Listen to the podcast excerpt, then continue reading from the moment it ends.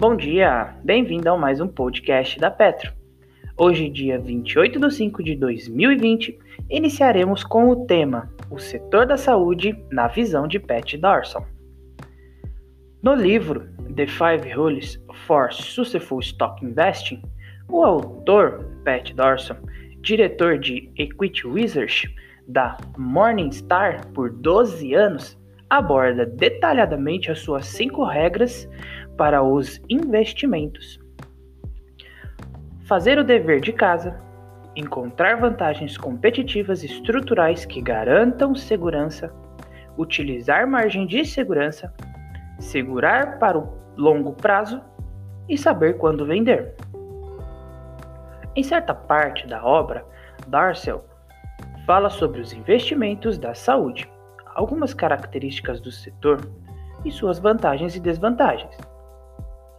As pessoas sobrevivem tranquilamente sem carros, roupas de marca ou grandes viagens. Todos estes produtos e serviços apresentam uma demanda elástica, ou seja, sensível à variação dos preços. Por outro lado, a saúde é indispensável. Portanto, não se correlaciona com o momento econômico do país. Esse é um ponto que traz muita importância ao setor. A demanda inelástica e constante, justamente com as tendências de envelhecimento da população e o aumento na expectativa de vida, confere ao setor uma característica defensiva e de tendência favorável, proporcionando potenciais avenidas de crescimento. Em geral, as companhias que compõem este setor são as empresas farmacêuticas de aparelhos médicos, de biotecnologia e de seguros. As duas principais são as favoritas de Pet. Ambas têm uma característica em comum, pois atuam em um ambiente com poucas grandes corporações, configurando o oligopolio a existência de poucos grandes concorrentes no setor se dá pelas vantagens competitivas sustentáveis que fortalecem as empresas que já se destacam, dificultando a entrada de novos players.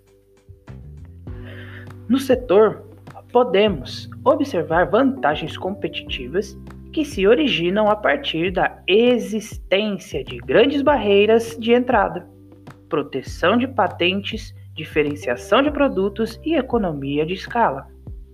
Deste modo, as empresas que são capazes de usufruir das vantagens competitivas encontram um ambiente propício para exercer o seu poder de precificação, obtendo alta rentabilidade. No entanto, também existem desvantagens no setor. O desenvolvimento de novos medicamentos, por exemplo, é um processo demorado, altamente custoso e arriscado, já que não há garantia de sucesso. Ainda assim, é algo crucial para a sobrevivência do negócio. Além disso, o setor também é marcado por relações complexas que englobam pressões políticas e regulatórias. Por fim, PET traz um checklist para ser para ser utilizado na análise e busca de empresas do setor da saúde, onde ele prioriza as empresas que não dependem de uma única patente, possuem produtos voltados a uma grande quantidade de pessoas, câncer, doença crônicas, depressão, entre outros, e a uma demanda não atendida. São negociadas abaixo do valor intrínseco com uma margem de segurança confortável para que o investidor esteja protegido de eventuais falhas de sua tese, gerem bastante caixa e tenham uma reserva razoável para a pesquisa e o desenvolvimento de novos produtos. Além disso, Dorsal alerta para que o investidor tome cuidado com, regula com as regulamentações governamentais e startups de biotecnologia, pois são empresas que queimam muito caixa e, portanto, possuem fluxo de caixa incertos. Fique agora com o radar da Petro. As notícias mais relevantes das empresas da Bolsa de Valores brasileira diariamente para você. IP, sobre a conclusão do trabalho investigativo da MPF, Operação Tirateima. Informou que o comitê independente formado em 2018 para apurar as acusações levantadas pela Operação Tirateima do Ministério Público Federal concluiu que houve pagamentos indevidos feitos pela companhia farmacêutica. Em 2016, foi alvo da Lava Jato por pagamento de propina a senadores do MDB. Após a delação de Nelson José de Mello, a Procuradoria-Geral da República descobriu que o ex-diretor havia omitido outros pagamentos e nomes de participantes do esquema. Os trabalhos adicionais de apuração interna realizados até a data dos fatos e indícios apontados no trabalho apresentados pelo comitê independe apuraram independente apuraram que foram realizados pagamentos provavelmente indevidos pela companhia, no valor de 110 milhões de reais, além de 33 milhões que já tinham sido um objeto de instrumento de transações firmado com Nelson José de Mello, que pelo ex-administrador reconheceu a sua obrigação de indenizar a empresa, como foi informado no fato relevante do dia 28 de 6 de 2016. A companhia informou que há pessoas envolvidas na irregularidades apuradas que sejam administradoras da empresa ou de seus subsidiários nesta data. De acordo com o realizado pelo Comitê Tripartite, foi aprovado o pagamento pelo principal acionista e fundador da companhia, José Alves de Queiroz Filho o executivo pagará um saldo de 110 milhões em quatro parcelas, sendo a primeira à vista, à vista e as demais na mesma data dos anos subsequentes, até a uma liquidação integral. O valor de 110 milhões será pago em quatro parcelas e corrigido pela taxa Selic. O Conselho de Administração da companhia autorizou que, su, que o SUB, a coordenação e cronograma a ser estabelecido pelo Comitê de Auditoria sejam avaliados e atendidas as recomendações feitas pelo Comitê, independente e completamente as medidas já tomadas, visando o aprimoramento dos mecanismos de cumplicência, governança e controles internos. Ambipar Group faz pedido de retomada para a IPO. A Ambipar é formada por duas empresas de referência no mercado de gestão ambiental: Ambipar Environment e Ambipar Response, focadas no desenvolvimento de soluções sustentáveis pelo mundo e presentes em 15 países. A oferta foi aprovada em Assembleia Geral Extraordinária da companhia realizada em 17 de 2 de 2020, conjuntamente com a submissão do pedido de adesão da empresa ao segmento especial de listagem do novo mercado da B3, cuja análise havia sido interrompida em abril de 2020 devido à pandemia. A oferta está sujeita à concessão dos registros da CVM e às condições de mercado a companhia manterá o mercado atualizado a respeito dos desenvolvimentos. Copasa. A Secretaria de Estado de Desenvolvimento Econômico encaminhou um ofício à companhia que o Conselho Minério de Desestatização autorizou o Banco Central de Desenvolvimento Econômico e Social, no âmbito do Acordo de Cooperação Técnica assinado em 5 de 9 de 2019 a realizar uma consulta ao mercado visando a contratação de serviços técnicos necessários à estruturação e implementação do processo de desastização da Copasa de Minas Gerais. O serviço de auditoria externa independente, abrangendo o acompanhamento e a fiscalização de suas implementações, também faz parte do processo. A companhia manterá o mercado informado a respeito dos desdobramentos, Centauro fará uma oferta, uma oferta pública de ações ordinárias que pode chegar a 929 milhões de reais.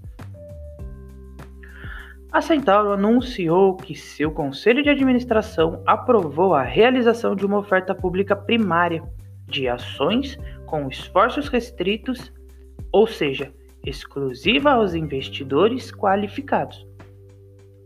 A oferta considera 25 milhões de ações ON que podem ser acrescidas de um lote adicional de até 35%, 8,75 milhões.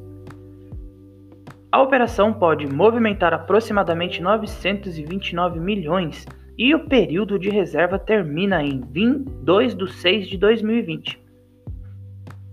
Iguatemi anuncia a retomada das operações em Brasília. A administradora de shopping centers informou que irá retomar as atividades do Iguatemi Brasília a partir do dia 27 do 5, com horário reduzido, das 13 às 21.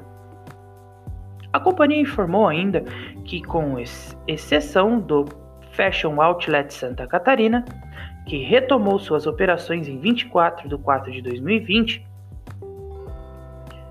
do primeiro Fashion Outlet Novo Hamburgo, que retomou suas operações em 15 de 5 de 2020, e do Praia de Belas de Iguatemi, Porto Alegre, que retomou suas atividades em 22 de 5 de 2020. Os demais centros continuam com as suas operações suspensas, respeitando as determinações vigentes, estando autorizadas a funcionar apenas as atividades essenciais e operações de delivery. No final de abril, a empresa implementou um sistema de drive-thru em, um grande, em grande parte dos seus empreendimentos, possibilitando a compra de mercadorias pelos clientes.